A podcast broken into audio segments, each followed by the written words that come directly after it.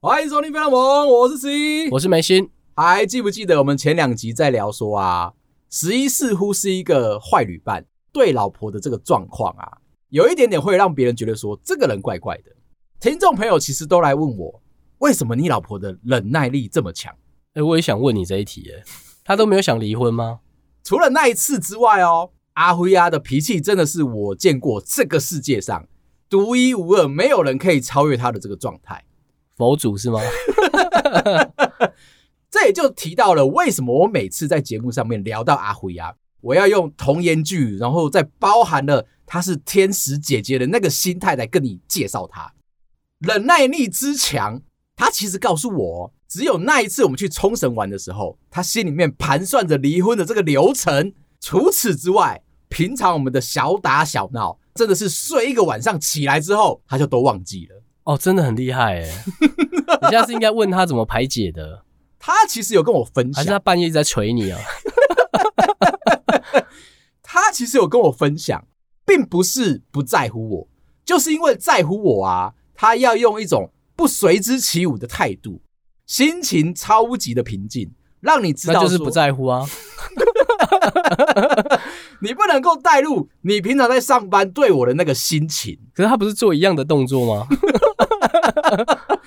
这个其实哦是人跟人之间的一种互相交流，就像你在带小孩一样，看到你们家小屁蛋在那边闹啊，在那边烦的时候，你就不甩他，慢慢的他就会修正自己的行为态度。怎么修啊？他会观察一下四周嘛，觉得说自己在那边原地爆气，没有人要陪他玩，没有人要接受他的情绪，他就只能够自己躲起来，默默的把这个心情消化掉。在走出门的时候，这就是说不在乎啊。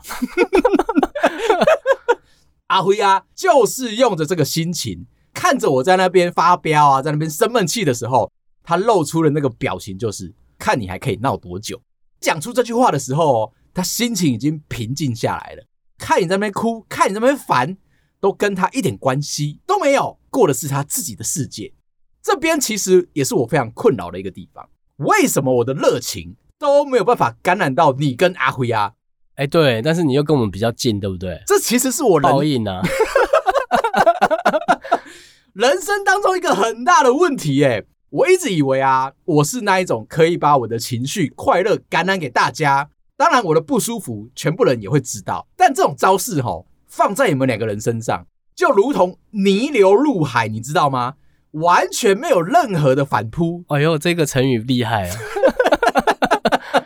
我有在更新我的成语的词典，因为我也有点担心，说我之前都讲太多一样，又或者是就是很简单的成语这样。这个东西其实困扰了我很久。趁着这个时候，我觉得你跟阿辉啊有一样的心态，我们就来问问你，为什么可以这么样，完全没有情绪的反应去面对身边所有的人？因为我很在乎周围的人啊。我可以顺着你的话讲吗？这种状态是对的吗？不然你就会也被弄得心情不好啊！我在研究，看你开心的时候，我心情也会不好啊。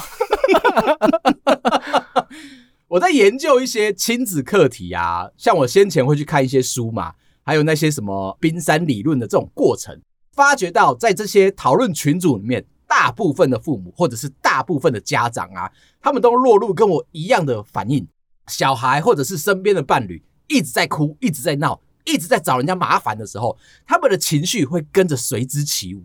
两个人、三个人，整个家庭里面心情就不好了起来，会觉得说每天打开房门之后啊，都是准备要吵架的一个状态。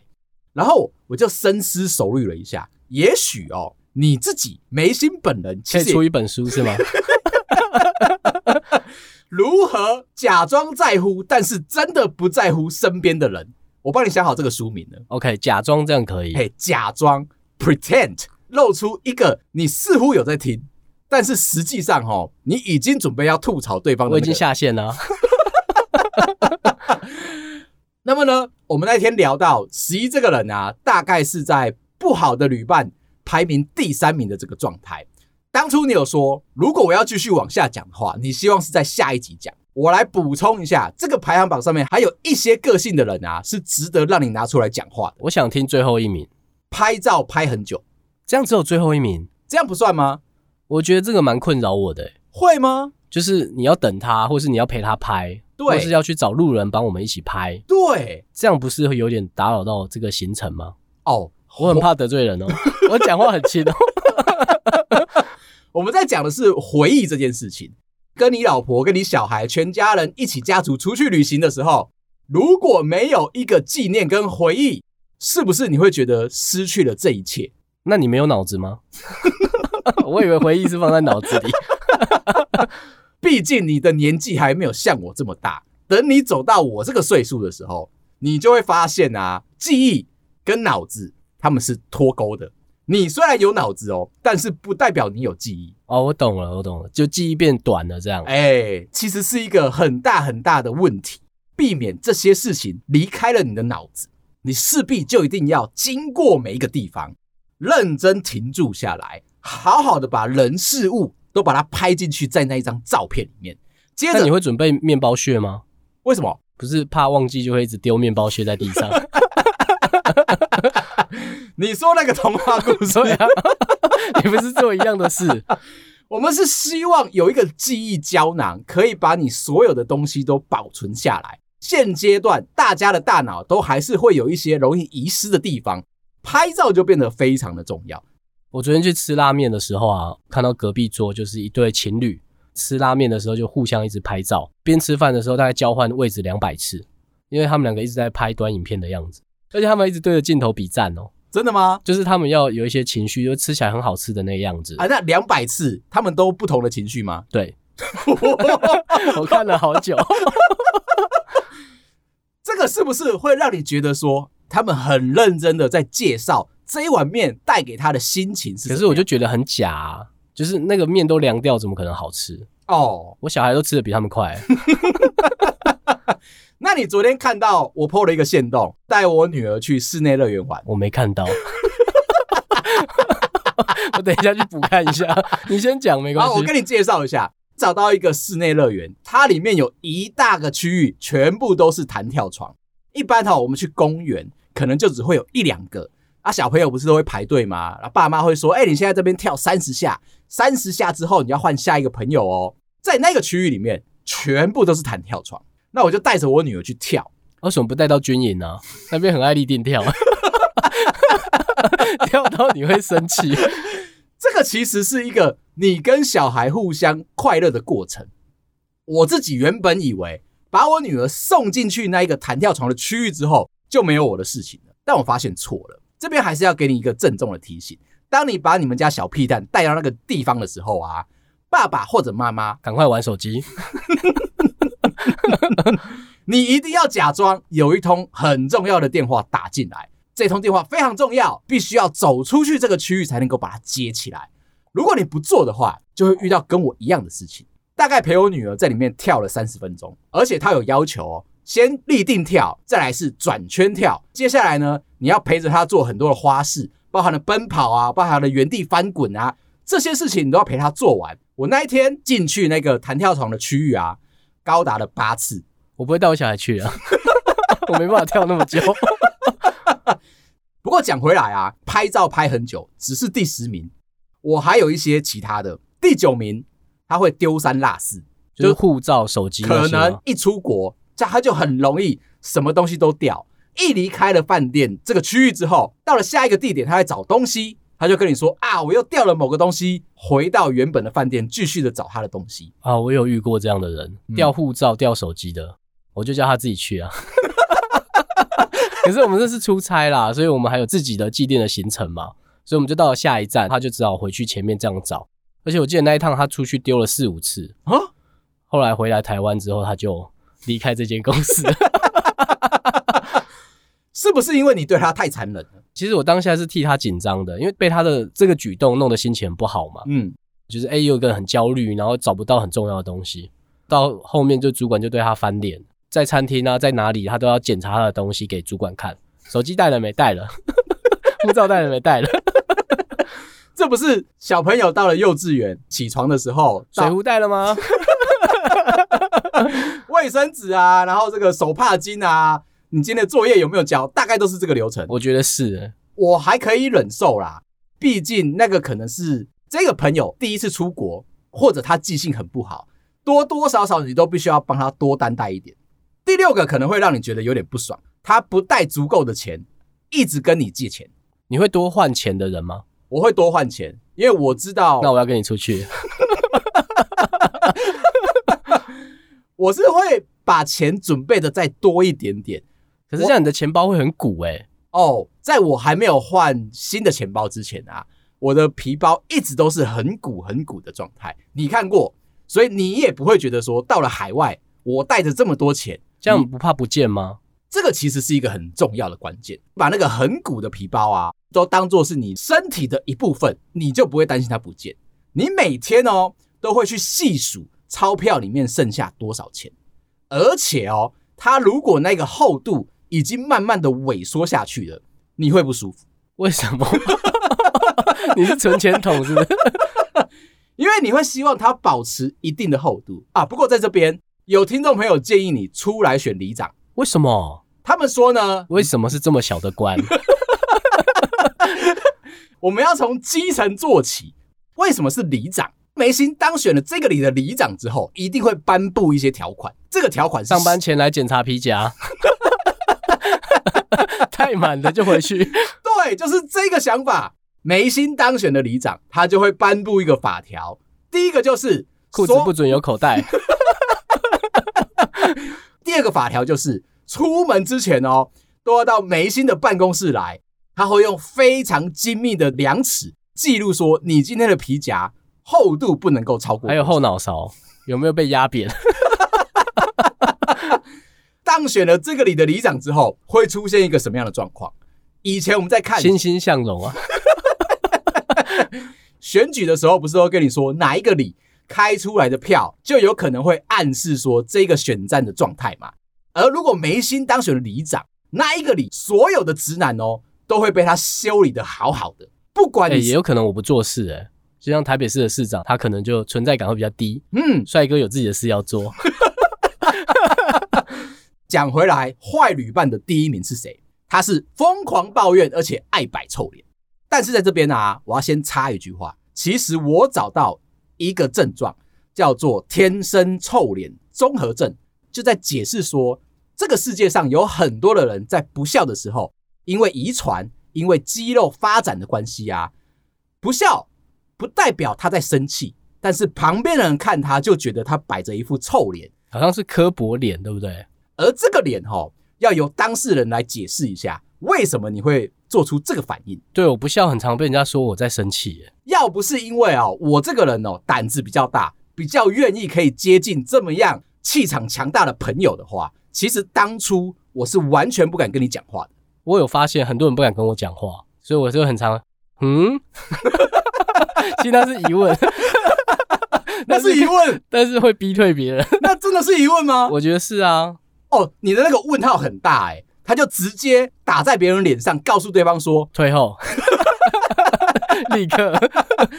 天生臭脸综合症，它其实会带给身边的人很大的好处。这种类型的人啊，你是那种可以在工作上面带来比较高的生产力。再来就是你比较，旁边人不敢给笑。而且你比较少犯错，最重要的一点啊，你反而沟通能力的状况是好的，因为比较少聊天嘛。你们其实还蛮专注在这件事情，讲重点，不然的话，你就会露出那个不耐烦的表情。而那个表情，并不是因为你在生气，你只是觉得你应该离开。不耐烦，可不可以快一点？而且臭脸的好处在于说啊。十一这个人啊，个性很容易开心嘛，开心到最后会疯狂。那个时候理智其实是不正常的，开心很容易让你快乐，冲脑之后你会做出不正确的判断跟反应。诶，那如果把你的内心留着，把你的外表的容貌换成很刻薄的样子，就看起来很凶，那这样你会怎么办呢？我可能哦会去上一些礼仪课程，让老师来教导我怎么样笑，怎么样讲话。用第一眼的方式让别人觉得开心舒服之后，就可以接纳。变空姐了。还需要再更多的调整的话，也许还要去找医生，看看有什么东西可以微调，让我整个人看起来啊是顺眼是舒服的。所以你是希望大家看到你是很好亲近的状态。做了这些调整之后啊，也许可以让你的人员，或者是让你的生活，甚至是工作变得更舒服、更轻松。做那一点点的调整，我就可以得到莫大的好处。再怎么样，我也都是会愿意去做的人。天生臭脸的好朋友们呢，他们其实不走客套的路线，所以他的笑都是真的笑。这一点在你身上定义的非常的明确，你的笑只会在这个节目上面展露出来，平常在生活当中就没什么好笑的啊。再来一个就是这一种人啊，他并不会道德绑架身边的朋友，因为他讲话总是简单而且是直接表达的。从这边我就想要跟你延伸一下。你以前有追求过所谓的冰山美人吗？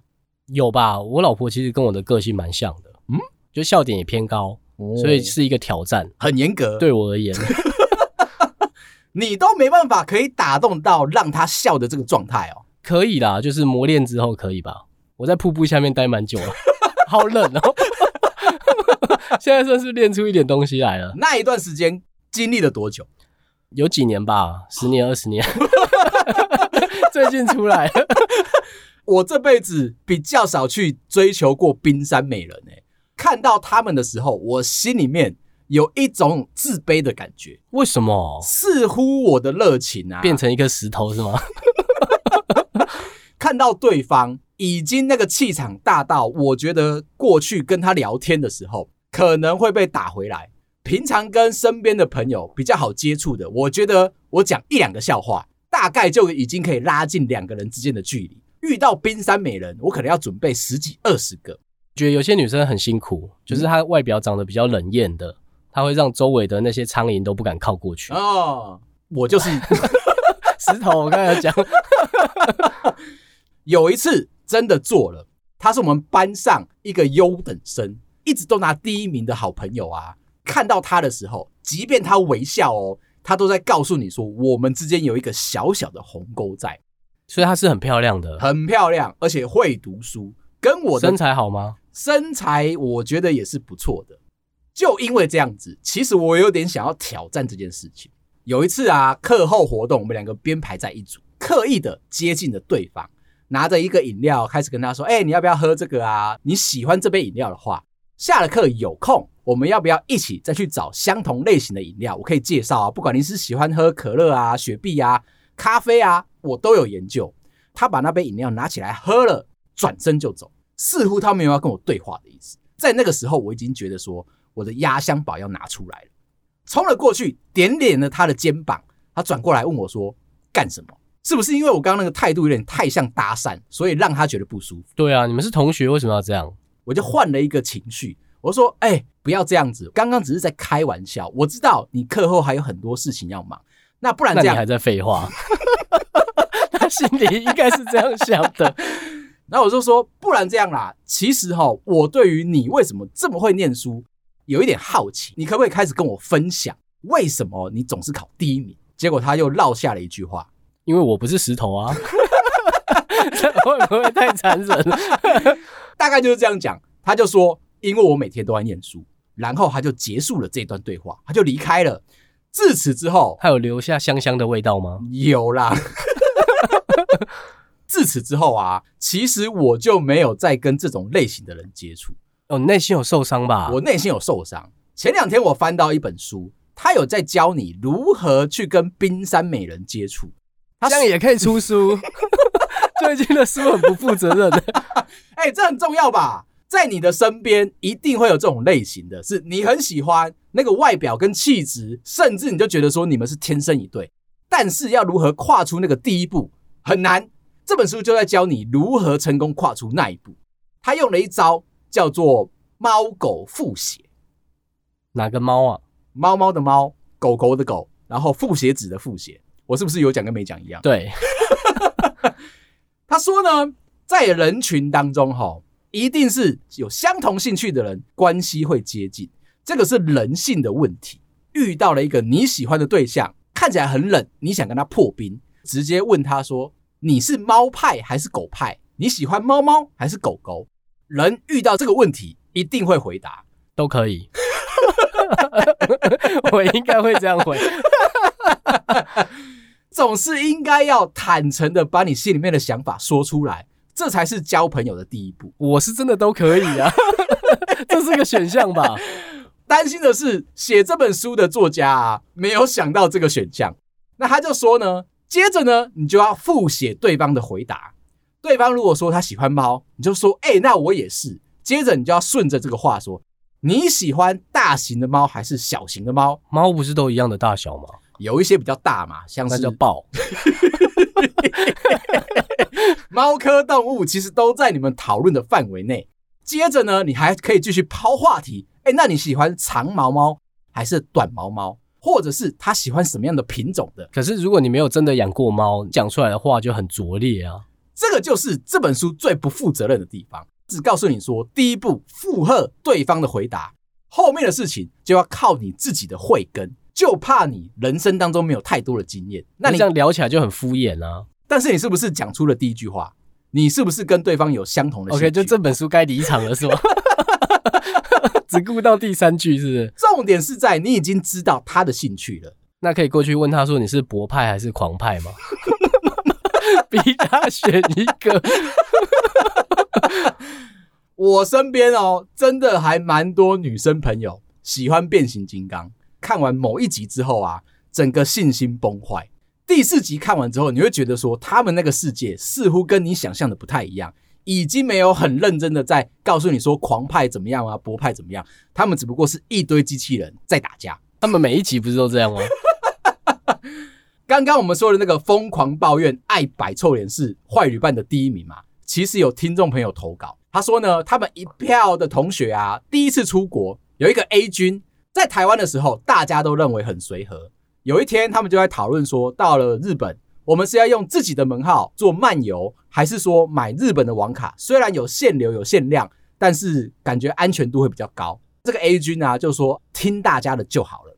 全部的人都选择比较便宜的日本网卡。下了飞机，这位 A 君开始进入到我们刚刚讲的坏旅伴的状态，疯狂的拍照，走到哪里他都拍照，一直不停更新他的社群。第一天还不到一半，他就把他一 G 的流量给用完了。这个时候哦，开始疯狂的抱怨，讲说为什么你们要选这个网卡啊？那个流量这么少，用完了，我现在网速这么慢，更新我的 Facebook 啊、IG 给我身边所有的人看，说我来这里多好玩都没有办法。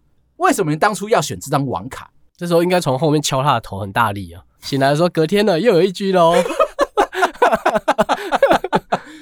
我们的听众朋友跳出来说：“不然这样子，我其实没有需要用到这么多的流量开热点分享给你。这个状况其实就已经米平过去了。隔了两三天，A 君还是疯狂的在抱怨。他是有做功课的抱怨，还是像刚刚那样没做功课的抱怨？他就是一个随和的人。他在台湾没有听起来没有。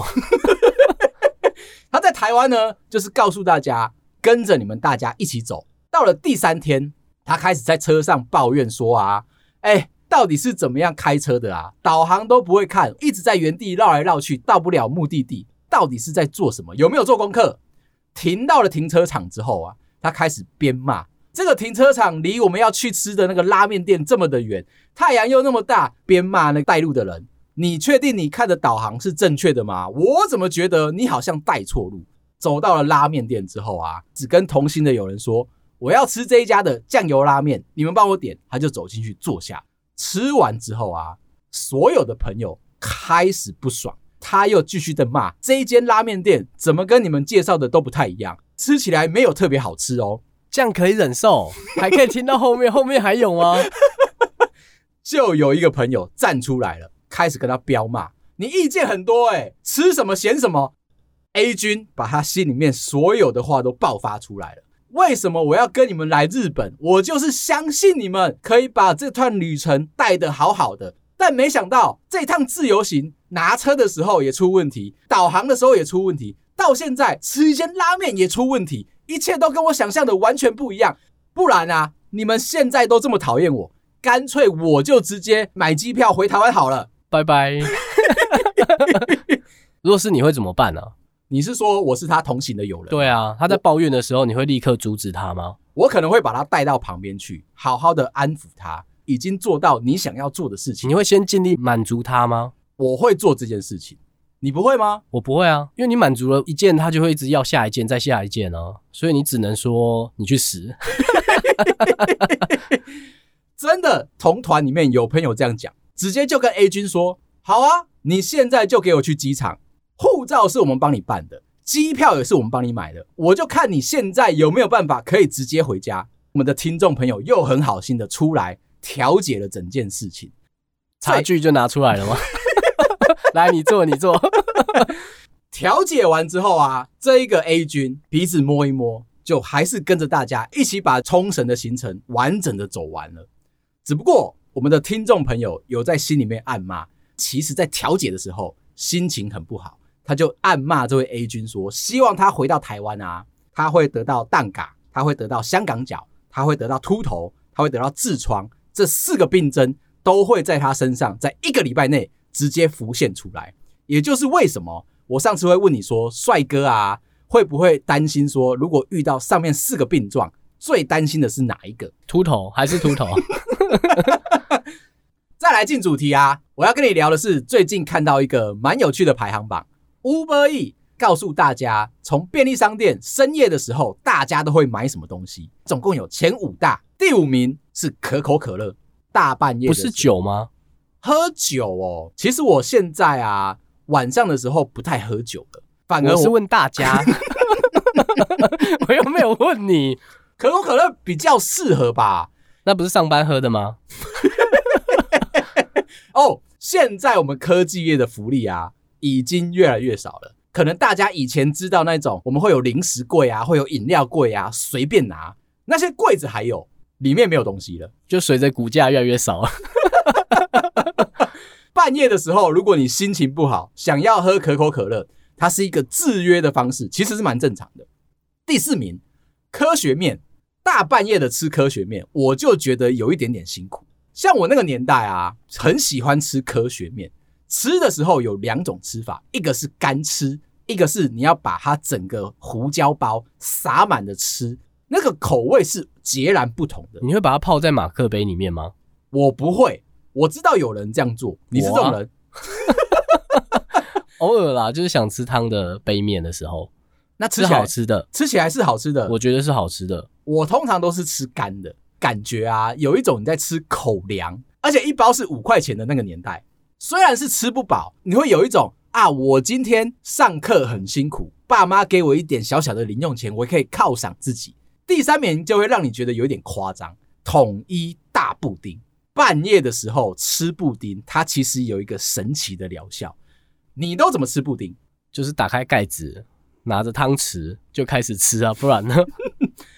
它其实有几派吃法，一个是像你这样一层一层慢慢的往下吃，到了最后你会吃到那个焦糖最甜的部分，吃完之后有一种甜分慢慢累积上去的满足感。另外一派的人啊，他是会把它切一半，原本的布丁黄色的地方跟焦糖的地方啊，稍微的融合在一起吃，叠加上去的口感啊，会让你的口味丰富起来。还有一种吃法，布丁先盖起来的时候，疯狂的摇它，在摇动的过程，它就会出现碎裂，接着他们就会搅拌均匀，并不是把汤匙拿出来吃。如果你做这件事情的话，就亵渎了这一盒的布丁。你要他已经亵渎了，必须要拿出一支吸管插进去之后用吸的，这样子对于那一个他有住院吗？为什么只能吃流质的？这一派的吃法是说，与其齁你们在用汤匙边在那边敲啊，边在那边搅啊，其实是一个没有效率的过程，反而是让它直接在你手上均匀的混合之后，再用吸管插进去喝，你就可以把完整的口感跟甜味都吃进到身体里面来。第二名，北海鳕鱼香丝，我不确定你敢不敢吃诶、欸，我其实敢，它的成分就让我有点紧张了。以前我在看电影的时候，如果你今天是吃可乐果，你今天是吃宝咖咖，大带进去戏院里面，你会影响到身边的人哦，很吵，对不对？但是北海鳕鱼香丝啊，它是一个非常适合在戏院里面边看电影边吃的一个东西，细细长长的，吃下去的时候带着一点咸咸的鱿鱼味啊，大家都吃过，这个还要介绍吗？第一名是茶叶蛋，为什么啊？你不喜欢吃茶叶蛋吗？我会吃，但我不会在半夜的时候叫它。它可以补充蛋白质啊。当然我知道，因为茶叶蛋。三不五时后，你就会觉得茶叶蛋很值得拿出来吃。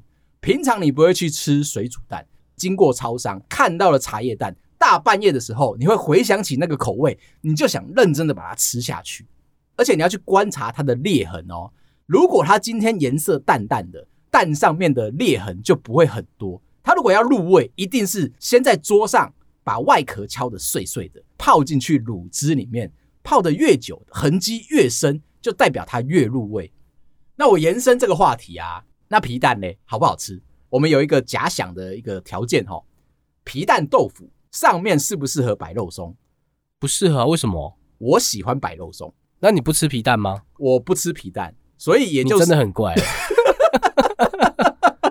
整颗的皮蛋我可以不吃，皮蛋豆腐加肉松，把它们全部搅在一起，这样我是吃的。不单吃它这样，我对于铁蛋或者是皮蛋单独的存在，我会有一点担心，不知道自己在吃什么。叠加上去豆腐的这个香味，还有清甜的感觉，加上肉松那个咸香咸香的滋味，整个把它拉皱会拌均匀之后，我觉得搭配起白饭吃真的是绝配。那我懂这种感觉了，就像我不单吃草莓是一样的。嗯、那应该怎么吃？当然是加炼乳或鲜奶油啊。哦，不然单吃很可怕哎、欸，它很多毛细孔。好，今天聊到这了。如果你喜欢我的话，麻烦到 IG 跟我们互动，也欢迎到各大收听平台帮我们五星点赞、订阅、留言、分享。谢谢大家，拜拜，拜拜。